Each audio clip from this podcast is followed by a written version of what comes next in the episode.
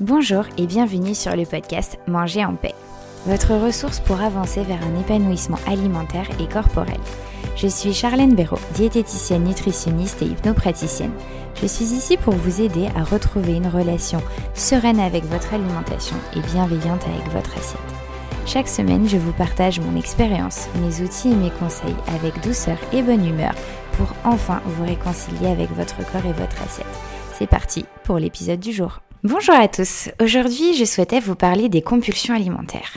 Déjà, pour commencer, je souhaite éclaircir ce qu'est une compulsion alimentaire. Une compulsion alimentaire, c'est consommer des aliments dans un temps assez court, vite, sans fin, et où notre cerveau, en fait, il est comme déconnecté, on n'est pas conscient de ce qu'on mange, c'est comme si on était un petit peu en mode pilote automatique ce n'est pas quelque chose qui était prévu comme un, gros goûter ou comme un goûter tout court. Il y a vraiment en fait un, sentiment de perte de contrôle et, de vitesse qui est quand même assez important. Je souhaitais aussi différencier une compulsion alimentaire d'une crise de boulimie, parce que c'est quand même pas du tout la même chose, et, souvent on va utiliser le mot crise de boulimie alors qu'en fait bah, ce n'en est pas une. Dans les deux cas, en fait, effectivement, il y a quand même cette notion de, déconnexion avec le moment présent, mais les quantités, quand c'est une crise de boulimie, ne sont vraiment pas du tout les mêmes. Pour une crise de boulimie, les quantités sont vraiment très très très grandes.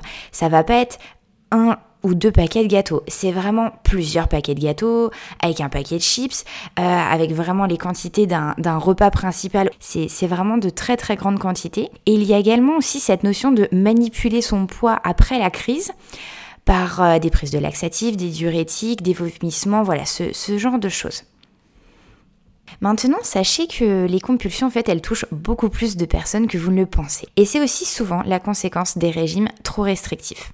Car en fait, quand on mange pas grand chose dans la journée, et surtout sans grand plaisir, du coup, bah, qu'est-ce qui se passe? Forcément, on se frustre. Je pense que là, vous serez totalement d'accord avec moi. On se frustre encore et encore, et forcément, un jour, bah, on n'en peut plus, quoi. C'est plus possible. Et qu'est-ce qui se passe? On lâche complètement, et c'est là que les compulsions alimentaires peuvent justement venir arriver. La première chose du coup à faire, à vérifier plutôt quand on a des compulsions, c'est vos apports.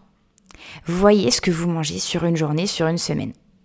Dans un premier temps, explorez votre rythme alimentaire, la fréquence de vos repas, le nombre d'heures qui s'écoulent entre vos repas, votre niveau de faim avant les repas, avant les repas pardon.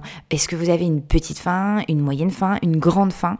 Avant le repas. Ça, c'est vraiment des choses hyper importantes à, explorer, à, regarder, à observer. Et ensuite, zoomez sur la qualité de vos repas. Voyez si elle vous apporte bien toute l'énergie dont vous avez besoin pour tenir la journée, si c'est pas trop hypocalorique, si vos repas justement vont bien vous permettre de tenir notamment euh, toute l'après-midi pour votre repas de midi.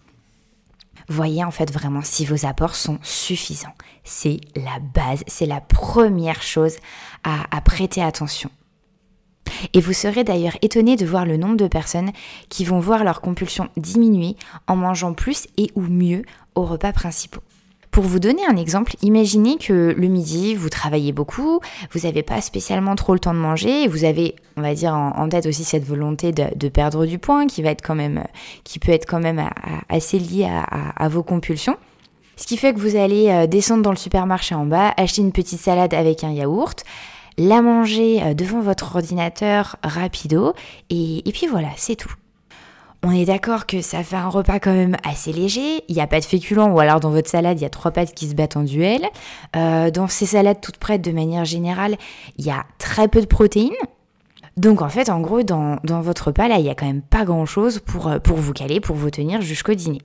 En rentrant à la maison vers 18h30, vous êtes peut-être un peu stressé de votre journée, fatigué, et vous avez faim, bah oui, que vous vous en rendiez compte ou pas, il y a de grandes chances quand même que vous ayez faim. Et là, du coup, qu'est-ce qui se passe? Dès que vous franchez la porte de votre maison, vous posez votre, sac, et là, paf, c'est le mode pilote automatique qui se met en route, c'est direction le placard, sans réfléchir, direct, vous allez prendre un truc et manger, manger, manger, manger des choses pas super équilibrées, et ce sera complètement normal parce qu'en fait, vous pétez la dalle, quoi, pour parler hyper familièrement, mais, mais, c'est ça, quoi. Vous, avez super faim, vous en avez un peu marre de votre journée, vous êtes KO, vous avez juste ce besoin, cette envie de, de décompresser. Et, voilà, là, cette envie de manger, elle est juste là pour, euh, combler cette faim intense et peut-être également ces émotions, ce, ce stress bien présent. Voilà, bien sûr, il y a encore d'autres choses hein, qui, peuvent jouer, qui peuvent favoriser ces compulsions alimentaires. Et ça, c'est d'autres choses. Tous ces, autres choses, ce serait important de, les travailler en cabinet, hein, parce qu'il y a vraiment besoin d'un accompagnement. Mais sachez vraiment que vos repas précédents sont un facteur important à prendre en compte quand vous avez des compulsions alimentaires. Pour reprendre l'exemple que je vous ai donné, si vous aviez mangé un repas plus consistant à midi, il y a de grandes chances que cette faim en rentrant du boulot, eh bien, elle aurait été beaucoup plus petite. Si vous souhaitez du coup reprendre un petit peu ces, ces points-là que je vous ai cités pour faire le bilan, il y a les notes du podcast aussi qui peuvent vous être utiles. Voilà, j'espère que cet épisode sur les compulsions alimentaires vous aura été utile.